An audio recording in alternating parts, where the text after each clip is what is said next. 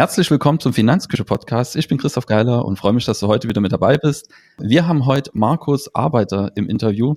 Ähm, hat mir sagen lassen, dass es sein, sein erster Podcast ist. Mein Lebensziel war mal, mal in einem Podcast zu sein. Und da dachten wir, dass wir das ja einmal wahr werden lassen können. Und genau, Markus ähm, war so ein Wunschgast von mir, den ich unbedingt mal einen Podcast haben wollte. Ich habe so seinen Weg verfolgt von Deutschland nach Österreich. Markus ist Personal Trainer. Ähm, Fokus kannst du uns ja gleich noch selber beschreiben. Ich glaube, das kannst du viel, viel besser als wir und hat sehr, sehr straight den Weg durchgezogen, so in Deutschland nach Österreich, dort seine Selbstständigkeit aufgebaut und das alles in relativ jungen Jahren. Ähm, ich glaube, er ist immer noch in seinen Zwanzigern. Kannst mich dann gerne korrigieren, wenn ich da, wenn ich da falsch liege. Und ja, da interessiert mich einfach heute, wie ist so die Motivation dahinter gewesen? Welche Herausforderungen gab es vielleicht speziell mit dem Schritt ins Ausland? Und ja, was hat gut funktioniert und was mich immer ganz besonders interessiert, was hat vielleicht weniger gut finanziert? Was bedeutet so ein Schritt auch finanziell, ähm, wenn man so ein Personal Training Studio ähm, eröffnet? Wie finanziert man sowas? Ja, wie gewinnt man vielleicht im Ausland dann so viele Kunden, wie du das gemacht hast? Das hat bei mir, glaube ich, viel, viel länger gedauert, ich ähm, meine Selbstständigkeit finanziell ins Laufen bekommen habe. Und dann zum Schluss vielleicht die spannende Frage, ob man so einen Schritt nochmal tun, tun würde oder ob man da vielleicht was anders machen würde. Genau, vielleicht stellst du dich einfach selber einmal vor, Markus. Schön, dich hier zu haben. Ja, hallo. Äh, ich freue mich, dass ich da sein darf und vor allen Dingen, ein Wunschkandidat war. Ja, also ich bin Markus, komme ursprünglich aus Leipzig, lebe jetzt in der Nähe von Villach in Österreich und bin noch aktuell 28 und habe ja vor mittlerweile Jetzt wird es das dritte Jahr, ja, zwei, naja, zweieinhalb, 2021 bin ich nach Österreich gegangen und habe dann gesagt, okay, ich probiere das mit der Selbstständigkeit, bin hier Personal Trainer beziehungsweise sportwissenschaftlicher Beratung und habe ein Studio eröffnet mit Personal Training in Kombination mit Physiotherapie. Ja. Wie war dein Hintergrund? Ich, ja. Also ich weiß noch, dass du, ähm, du hast ja ein Studium dahinter, was du auch durchgezogen hast. Und das ging, glaube ich, in eine Richtung, wo, wo ich damals genau. nicht, als ich das gelesen habe, wäre nicht meine erste Intention gewesen, okay, da will sich selbstständig machen. Genau, eigentlich habe ich in Leipzig Lehramt studiert für Sport und Mathematik, habe das A abgeschlossen, ein halbes Jahr bevor ich hier nach Österreich gegangen bin, habe aber während des Studiums angefangen als Trainer nebenbei zu arbeiten. Ich habe dann irgendwo in dem Studio trainiert, dann kam jemand auf mich zu, hey, du trainierst ordentlich, willst du nicht Trainer werden? Wie habe ich gedacht, fange ich da an und dann hat es mich irgendwie gecatcht, habe neben meinem Studium zig Weiterbildungen gemacht, alles, was ich irgendwie verdient habe, direkt reinvestiert in Weiterbildung, anstatt irgendwie, hey cool, ich verdiene nebenbei Geld, mache Urlaub oder so. Hab das reinvestiert und gesagt, ja, ich mache die Weiterbildung immer weiter, bin dann über American Football habe ich gespielt, über den Coach damals dort, der hatte schon ein Personal Training Studio in Leipzig. Dann habe ich da angefangen als Personal Trainer. Und ja, habe dann gesagt, hey, das ist eigentlich ganz cool, das würde ich eigentlich immer machen. Was dann natürlich der ausschlaggebende Punkt war, ich war dann irgendwann in Österreich im Skiurlaub, habe meine jetzige Freundin da kennengelernt und dann hieß es, okay, wie kann man zusammenleben, das verbinden? Und bin dann zu dem Schluss gekommen, okay, ich gehe nach Österreich war dann noch so, als das war gerade im Abschlussarbeit schreiben. Dann kam auch noch Corona dazu. Also das war genau die Zeit, wo das, hat meine Abschlussarbeit geschrieben, als dieser erste Lockdown, Lockdown kam. Boah, ich weiß gar nicht mehr, das war glaube ich 2019, müsste das gewesen sein. Ja, habe dann das, den Abschluss gemacht und habe dann noch ein halbes Jahr als Lehrer gearbeitet, habe nur das erste Staatsexamen gemacht, weil ich schon wusste, ich gehe dann weg und habe das zweite nicht mehr gemacht, ja. also was ja Referendariat ist in Deutschland und bin dann ja straightforward habe gesagt, hey, im Februar 21 ich ziehe um. Genau, das erstmal grob dazu. Der Plan kam natürlich nicht vorher, äh, einfach so, ja, jetzt ziehe ich um, sondern Freundin davor ein Jahr kennengelernt und dann hieß es im Juli irgendwann, hey, wir werden wo zusammenziehen irgendwann, ich werde nach Österreich kommen, was mache ich dann? Und dann war diese Überlegung, okay, ich könnte da einfach als Lehrer arbeiten aber irgendwie habe ich gedacht, boah, wenn ich schon nach Österreich gehe, dann will ich eigentlich was ausprobieren, was wagen und das machen, worauf ich Lust habe. Und das war im Endeffekt mein eigenes Studio gründen. Und natürlich, was man auch einmal dazu sagen muss, ich habe Lehramt studiert und wusste, hey, du wirst verbeamtet, du hast einen super Job, du verdienst gutes Geld, hast geil Urlaub und sowas. In Österreich ist das leider nicht so. Du hast zwar das alles, aber du bist weder verbeamtet noch verdienst du so gut wie in Deutschland als Lehrer. Und dann habe ich mir gedacht, okay, ich habe jetzt nicht fünf Jahre studiert, um dann ja in Österreich Lehrer zu werden. Habe mir gedacht, na, ich setze alles auf eine Karte ja, und spannend. probiere das. Ja. Also hatte ich quasi ähm, dein, deine Freundin so ein Stück weit ähm, nach, nach Österreich gelotst. Was hat dein näheres Umfeld in Deutschland dazu gesagt zu der Idee? Ähm, vielleicht noch während Corona, sich dort selbstständig zu machen? Ja, also meine Eltern waren eher so, ach wirklich, ja, bist du sicher? Du hast doch jetzt so einen guten Job und das. Und ich habe mir einfach mal so gedacht, pff, mir wurscht, ich, mir war es im Endeffekt eigentlich egal, was andere sagen, sondern ich probiere es einfach. Ich mache es einfach darauf, darauf, worauf ich Lust habe und probiere es. Uh, aber ich hatte ja immer im Hinterkopf, das war ja das, selbst wenn ich das ganze Ding floppe, ich kann immer noch Lehrer werden.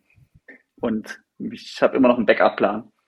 Ja, natürlich waren sie traurig, hey, du gehst weg, bla bla, Freund da, oh, jetzt bist du weg, aber es hat mich irgendwie nie davon abgehalten zu sagen, ja, ich mache das jetzt. Was waren dann so die ersten konkreten Schritte nach Österreich, wo man dann gesagt hat, okay, das, das sind so die Grundlagen, die man legen muss, um dann vielleicht auch als Deutscher dort ein Personal Training Studio aufmachen zu können? Oder hattest du ja jemand an der Hand, der gesagt hat, okay, genau so läuft das? Na, ich war komplett blauäugig blind da irgendwie gestartet. Im Juli hieß es, ah ja, da werden wir wohl mal das machen. Und im Oktober oder die Idee, ich ziehe um. Und dann im Oktober fing es dann an, okay, ich würde mich gern selbstständig machen, ich schaue mal nach Immobilien. Und dann kam meine Freundin irgendwie her und hat gesagt, boah, ich will eigentlich A, irgendwann eine eigene Praxis. Sie ist noch ein Jahr wo untergemietet, sie ist selbstständige Physiotherapeutin, das muss man dazu sagen. Das ergänzt sich ganz gut, glaube ich, ne? Genau, das hat sich dann sehr gut ergänzt. Und dann hieß es, hey, vielleicht schauen wir gleich nach einer großen Immobilie, wo das alles mit reinpasst.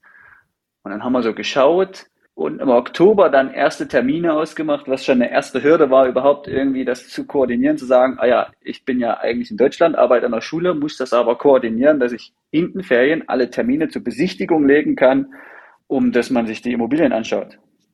Genau.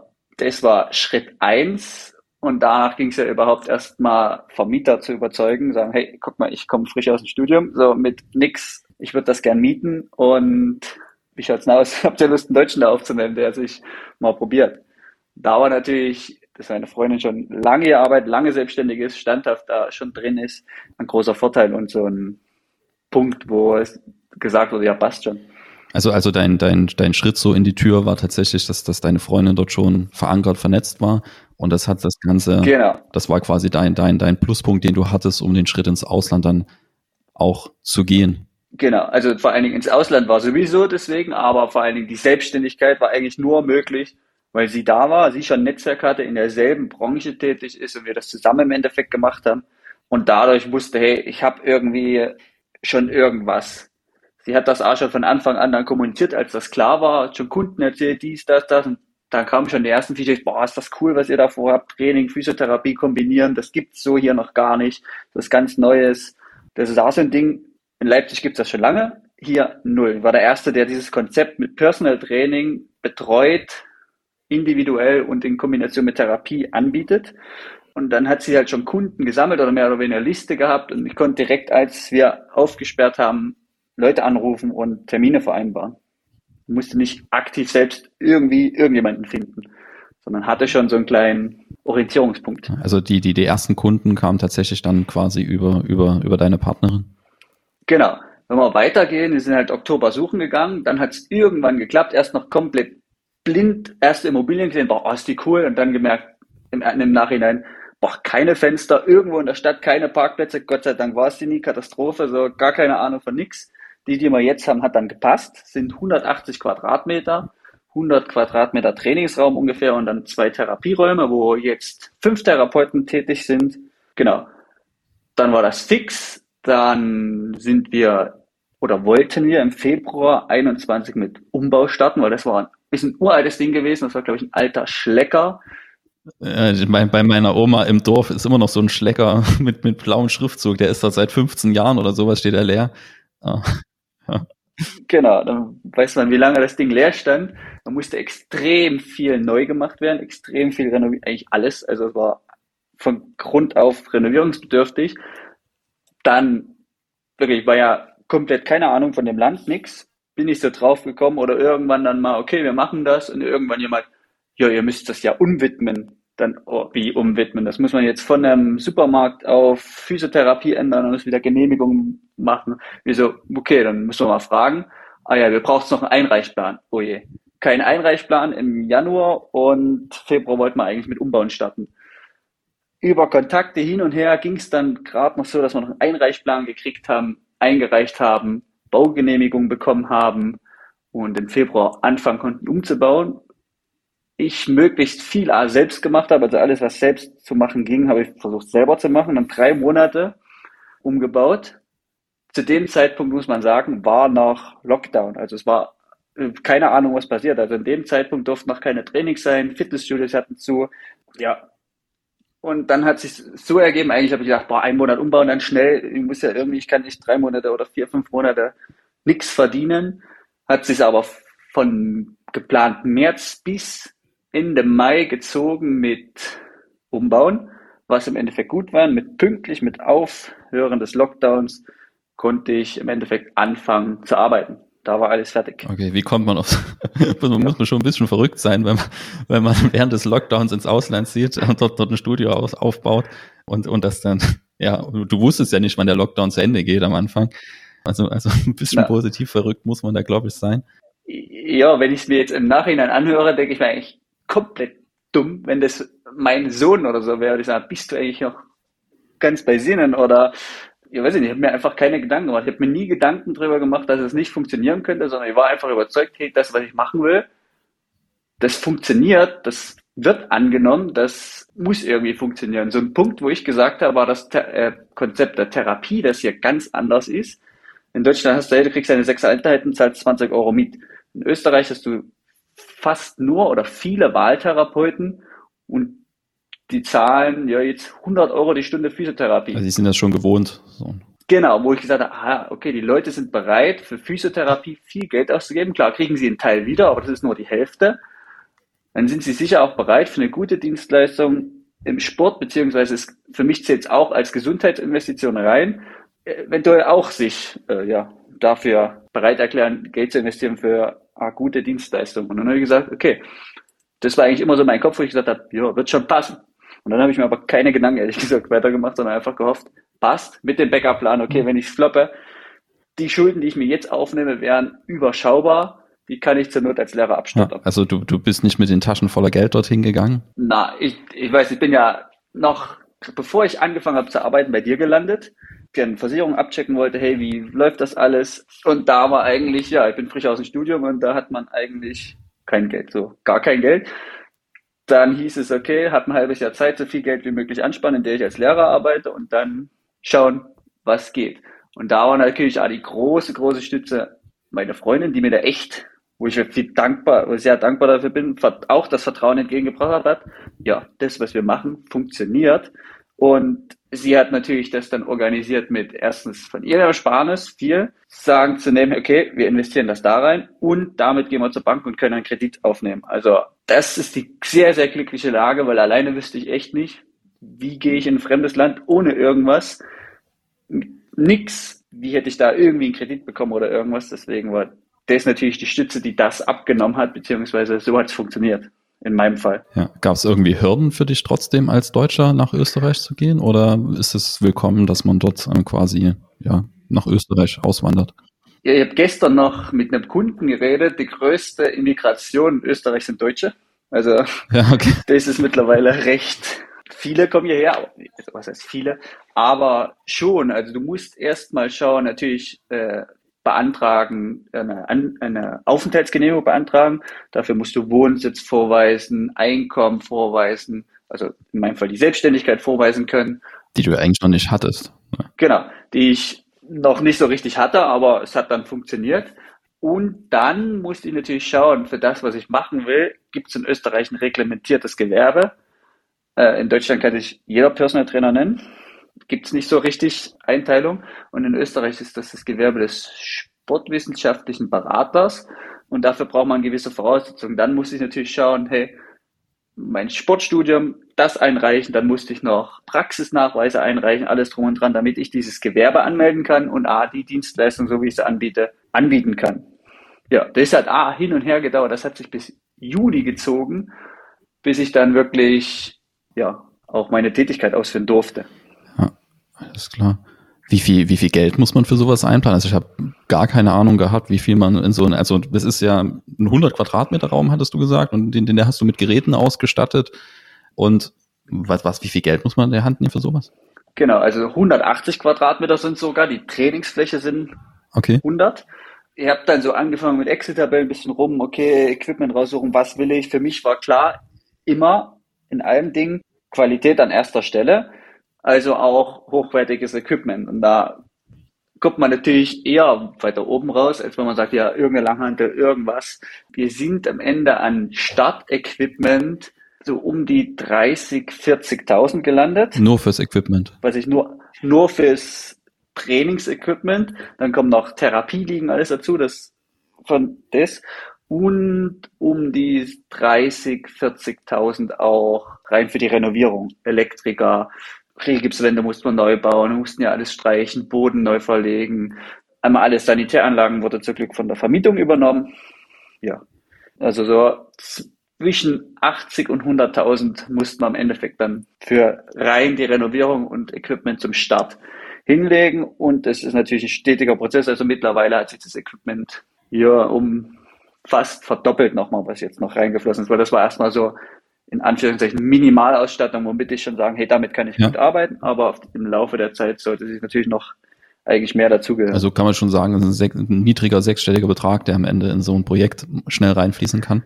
Genau, genau. Wo man sich am Anfang auch voll verschätzt hat, ja, das wird schon nicht so viel kosten, das vielleicht so viel, das vielleicht so viel, so, so wirklich so komplett ungefähr abgeschätzt und dann Angebote eingeholt und dann gesagt, ah, komplett verschätzt. Okay. Gab es dabei Momente, die schwierig waren, wo du gesagt hast, okay, ähm, ob, ob, ob sich das ausgeht, ähm, da bin ich mir nicht ganz so sicher? Finanziell nie, für mich A nie. Eine Freundin hat geschwitzt bei, boah, kriegen wir die Baugenehmigung, wird das was? Dann noch mit, weil das Thema mit Physiotherapie und sowas ist A, behindertengerecht. Kriegen wir das genehmigt, dass das so, wie es ist, jetzt funktioniert oder nicht? Das hat eine Weile gedauert, bis das durch war und dann war eigentlich alles in Sack und Tüten. Alles klar. Also das, das war quasi dein Schritt von Deutschland nach Österreich, ähm, dann, dann die Renovierung, das Ganze dann mit Equipment auszustatten. Die ersten Kunden sind quasi über, über die, diese Partnerschaft gekommen, in, in, im doppelten Sinne beruflich, wo quasi dieses Konzept Physiotherapie mit Personal Training verknüpft wird. Du hattest, wenn ich mich dunkel erinnere, noch, ich nenne es jetzt mal eine Online-Sparte, wo du, wo du deutschlandweit Kunden quasi hattest. Hat dir genau. das am Anfang irgendwie geholfen oder machst du das noch oder wie sieht das aus? Genau, also ich hatte ja dann irgendwann schon gesagt, während meines Studiums, also kurz vorher, ein halbes Jahr vorher, bevor ich fertig war, schon gesagt, okay, ich habe viel mit Football zu tun und ich mache da Online-Coaching halt für Football. Das ist jetzt wie Personal Training nur online, dass die Leute alleine trainieren. Hatte dann recht, naja, was heißt engagiert, das bisschen gemacht, hatte einige Kunden, konnte dadurch noch ja, nicht viele, vier, fünf Kunden mitnehmen, die dann so ein bisschen schon wusste, okay, die betreue ich erstmal weiter. Aber das war wirklich nur ganz wenig und hat sich dann mit dem Projekt hier direkt verlaufen. Also dafür ist einfach nicht mehr so viel Zeit. Jetzt nehme ich da gar keine Kunden mehr an, ähm, mache das auch nicht mehr, betreue noch die letzten, die noch da sind, weiter. Aber aktiv jetzt weiter nicht mehr, weil die Zeit gar nicht mehr ausreicht. War aber am Anfang noch so ein kleines Standbein, wo ich wusste, ein bisschen was finanziell kommt doch rein kleiner Brocken, aber ja. Wie ist deine Situation heute? Gibt es Herausforderungen, wo du, wo du aktuell davor stehst oder, oder ist gerade alles so, so im Fluss, wo du sagst, okay, jetzt, jetzt bin ich am Punkt, ja, wo, die, wo die Gründungsphase hinter mir ist und, und ich verdiene mittlerweile schon Geld. Wie ist die Situation heute? Wenn wir da weiterreden, die ersten Kunden kamen ja von der Physiotherapie. Das war rein wirkliche Kunden von meiner Freundin, dies, dies, dies. Nach, ich glaube, drei Monaten waren es dann so viele, dass ich sage, hey, jetzt ist es schon rentabel. Also mit Abzügen, Miete, drum und dran. Ich mache kein Minus mehr jeden Monat, sondern. Innerhalb von drei Monaten. Genau. Das waren also. drei Monate, wo ich gesagt hey, ich kann schon damit, naja, in Anführungszeichen leben, aber ich mache kein Minus. Und dann hat sich langsam entwickelt. Es kamen die ersten Kunden über Weiterentwicklung, über Außenwerbung, die einfach reinkam, über die Website und ganz viel A, über Mundpropaganda. Das ist mittlerweile Stand jetzt A, der größte Teil. Ab und zu kommen jetzt ein paar Kunden immer noch über Physiotherapie, weil es ja unser Konzept ist. Aber der große Teil war wirklich oder kommt jetzt über Mund-zu-Mund-Propaganda und ja, einfach Leute, die aktiv nach Training suchen und hier landen. Und dann ist jetzt war die zuletzt die größte Herausforderung dann tatsächlich mit der, klingt jetzt blöd, aber mit der ganzen Arbeit klarzukommen, weil es war dann schon jetzt Anfang des Jahres, wo ich gesagt habe, oh, 40 Trainings die Woche, mindestens dann Buchhaltung, alles drum und dran, was dazugehört war. Viel Stress, wo ich wirklich viel gearbeitet habe und dann gleichzeitig noch gesagt habe, hey, das muss jetzt auch für mich runtergehen, meinen ersten Trainer finden und anlernen. Das war jetzt zur Zeit der größte Schritt, jemanden zu finden und dann auch sagen, hey, ich muss ihn so weit ausbilden, weil das, was ich mache, so gibt es keine Ausbildung, sondern das Konzept ist ja nicht einzigartig, aber schon eine spezielle Methode so. Und da muss ich jemanden mindestens mal drei, vier Monate anlernen, dass ich sagen kann, er kann dieselbe Qualität im Training leisten. Das ist jetzt A geschafft und aktuell also gibt's ja läuft's eigentlich. Ich kann mich nicht beschweren. Es kommen immer wieder weiterhin neue Kunden. Wir bauen es weiter aus, ohne ja, eigentlich wirklich Werbung dazu zu machen. Es läuft jetzt ungefähr seit zwei Jahren, ne? Genau, im ja jetzt eh im Mai sind es genau zwei Jahre, ja. Und, und wie hast du denn deinen ja, dein Mitarbeiter gefunden? Ja, auch so. Also irgendwie muss ich echt dazu sagen, ich falle irgendwie von einem glücklichen Zufall in den nächsten.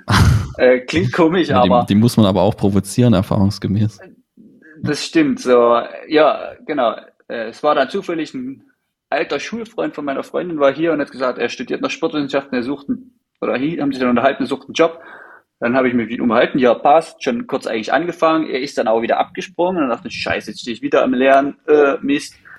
Und plötzlich schreibt er mir aber hier, schau mal, ich habe noch jemanden, dem würde das interessieren. Dann habe ich ihn gesucht, äh, mit ihm unterhalten, das hat alles gepasst und so ging es dann, ja, habe ich ihn dann mehr oder weniger als Trainer äh, ins Boot holen können, ohne wirklich Bewerbungsausschreiben oder sowas, wo ich gemerkt habe, ey, das passt, der ist engagiert, der macht das echt super. Genau. Was sind deine nächsten Schritte, wenn du so an die nächsten, nächsten Monate, Jahre denkst? Bist du jetzt an dem Punkt, wo du sagst, okay, ich will das einfach verstetigen oder hast du da noch was, wo du sagst, okay, ähm, das, das wären die, die, die Next Steps? Genau, die Next Steps sind eigentlich für ihn zum Beispiel dann, ich würde ihn gerne irgendwann voll anstellen. Das wäre zum Beispiel was. Aktuell ist es so, wie ich das früher mache. Er ist quasi in Anführungszeichen selbstständig oder freier Trainer und stellt mir eine Rechnung. Nächster Step ist dann, hey, so viele Stunden für ihn bereitzustellen, dass er halbtags arbeiten kann und dann ganztags. Genau. Und der langfristige Plan ist, das Studio deutlich zu vergrößern. So, in, damit einfach A, die Kapazität gegeben werden kann, Stunden gleichzeitig zu halten. Zum Beispiel eine Gruppenstunde, also vier Leute und nochmal eine Einzelstunde dazu. Genau, weil man ist schon limitiert zu sagen, hey, Nachmittagstermine, wo die Leute alle am meisten können und wollen, geht halt nur drei, vier am Nachmittag. Und das auszuweiten ist dann das Ziel. Ja. Also ihr bildet Einzel, ihr, ihr bietet quasi Einzelcoachings an und kleinere Gruppen. Also genau, es ist alles aufs Personal Training spezialisiert. Also entweder also immer mit der Spezialisierung auf den Kunden nach seinen Zielen, was er auch immer braucht, hat, Reha, abnehmen, Muskeln aufbauen, entweder einzeln, das heißt Trainer und Kunde, oder als Kleingruppe, was jetzt nicht Gruppen, als Gruppentraining verstanden wird, sondern Personal Training billiger anbieten zu können, ist die Idee. Personal Training für jeden leistbar zu machen, oder für jeden, der möchte, leistbar zu machen.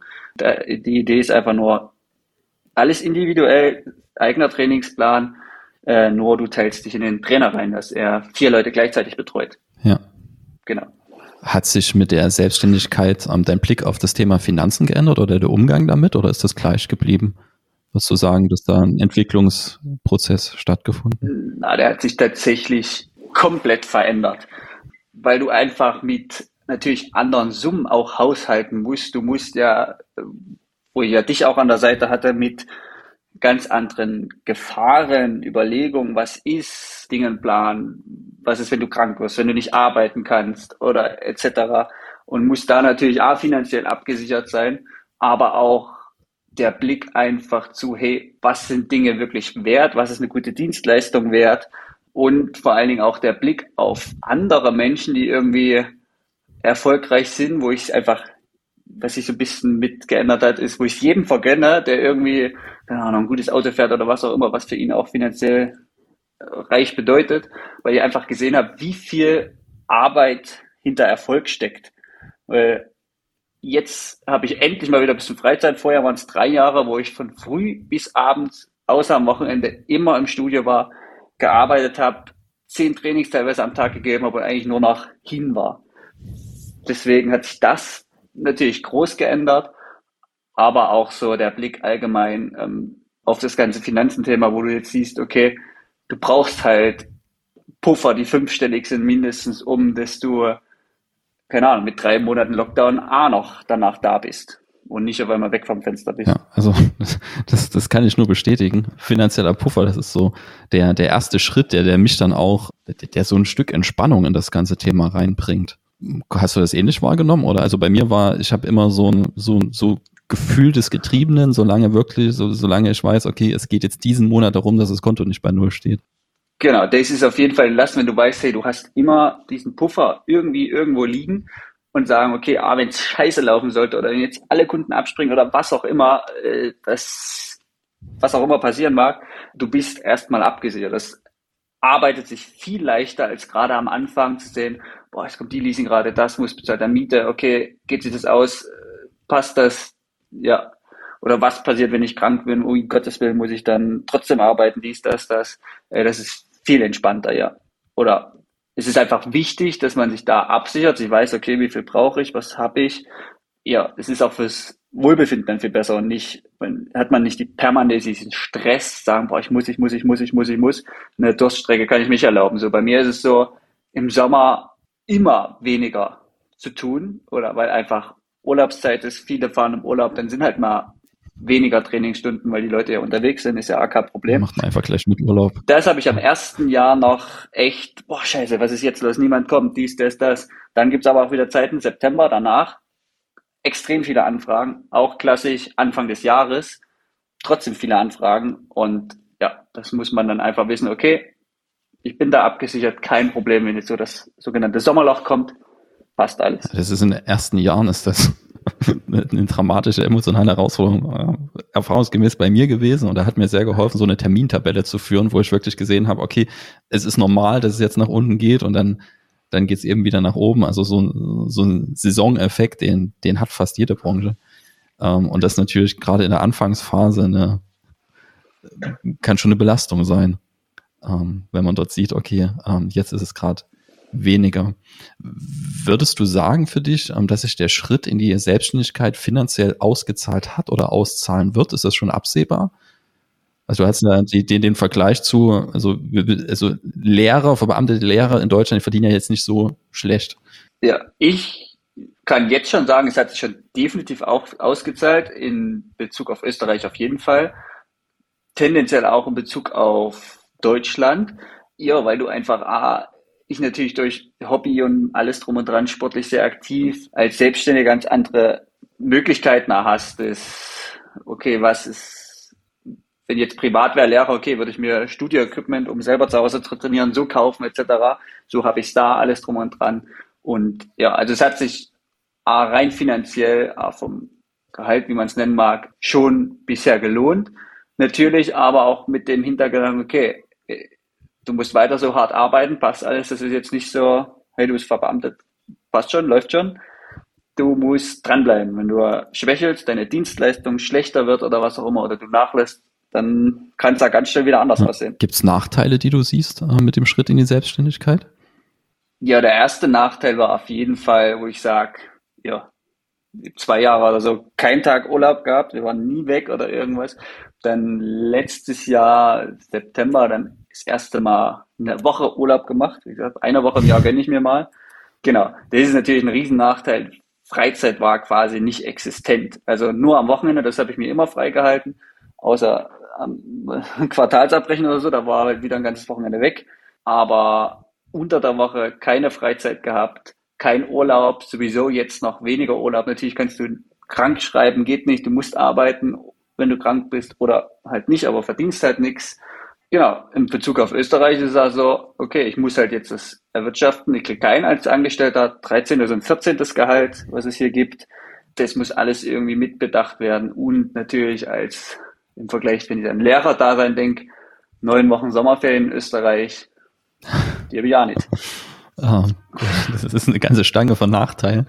Ähm, welche Vorteile siehst du vielleicht neben dem monetären, was du gesagt hast, im, gerade im Vergleich zum Österreich bist du jetzt schon am Punkt, wo, es, wo sich das Ganze ganz errechnet. Gibt es neben dem Monetären noch Vorteile, wo du sagst, okay, das sehe ich als auf der Habenseite? Ja, diese Freiheit, immer zu tun, was ich will oder wie ich es möchte. Also im Endeffekt bin ich ja mein, selber schuld, wenn ich die ganze Zeit arbeite, weil ich könnte es mir anders legen. Ich könnte sagen, okay, ich arbeite nur drei Tage die Woche. Ich habe immer diese Freiheit, heute Morgen Urlaub zu nehmen. Das ist natürlich ein Luxus, den man sich immer aber auch lernen muss zu nutzen. Zu sagen, hey, okay, heute mache ich verlängertes Wochenende, jetzt fahre ich mal da weg oder mache Urlaub oder arbeite nur halbtags, wie auch immer.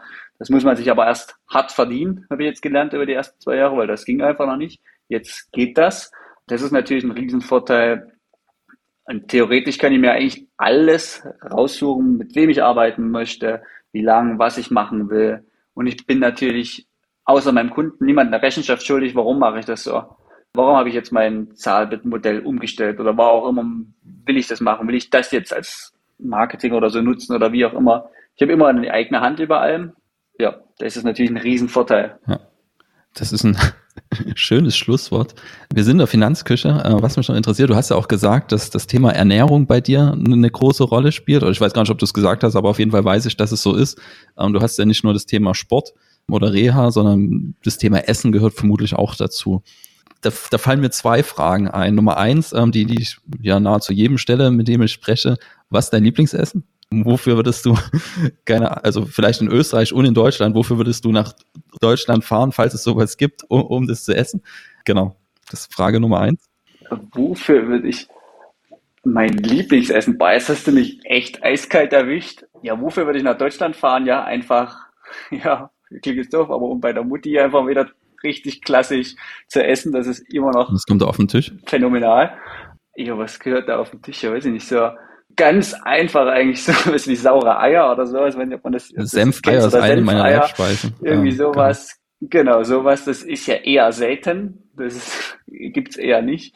Ja, aber warum nach Österreich? Natürlich am, am Berg, auf der Hütte, auch mal ungesund zu essen. Ein Kaiserschmarrn ist da immer gut und das geht hier wirklich sehr gut. Aber ja, das ist natürlich immer was, dieses Feeling am Berg, das zu essen. Aber das klingt jetzt so, als würden wir nur Blitzen essen. Na, Ernährung ist ein wichtiger Bestandteil und dann ist immer ja, 90 Prozent gesund essen und dann mal, darf man sich am Wochenende beim Radfahren nochmal einen Kaiserschmarrn genehmigen. Das ist schon Österreich was Feines. Genau, die zweite Frage ist äh, beruflich äh, wahrscheinlich regelmäßig damit zu tun hast. Ich weiß, es ist so pauschal sehr, sehr schwierig und ist abgestimmt auf am Ende, was der, was der Mensch vorhat. Aber wenn, wenn du sagst, okay, wenn du auf deinen Alltag schaust, das sind so ein, zwei Ernährungsgewohnheiten, die, die ich jedem an die Hand geben würde, jedem empfehlen würde, die, die sich definitiv positiv oder nicht negativ aufs Leben auswirken.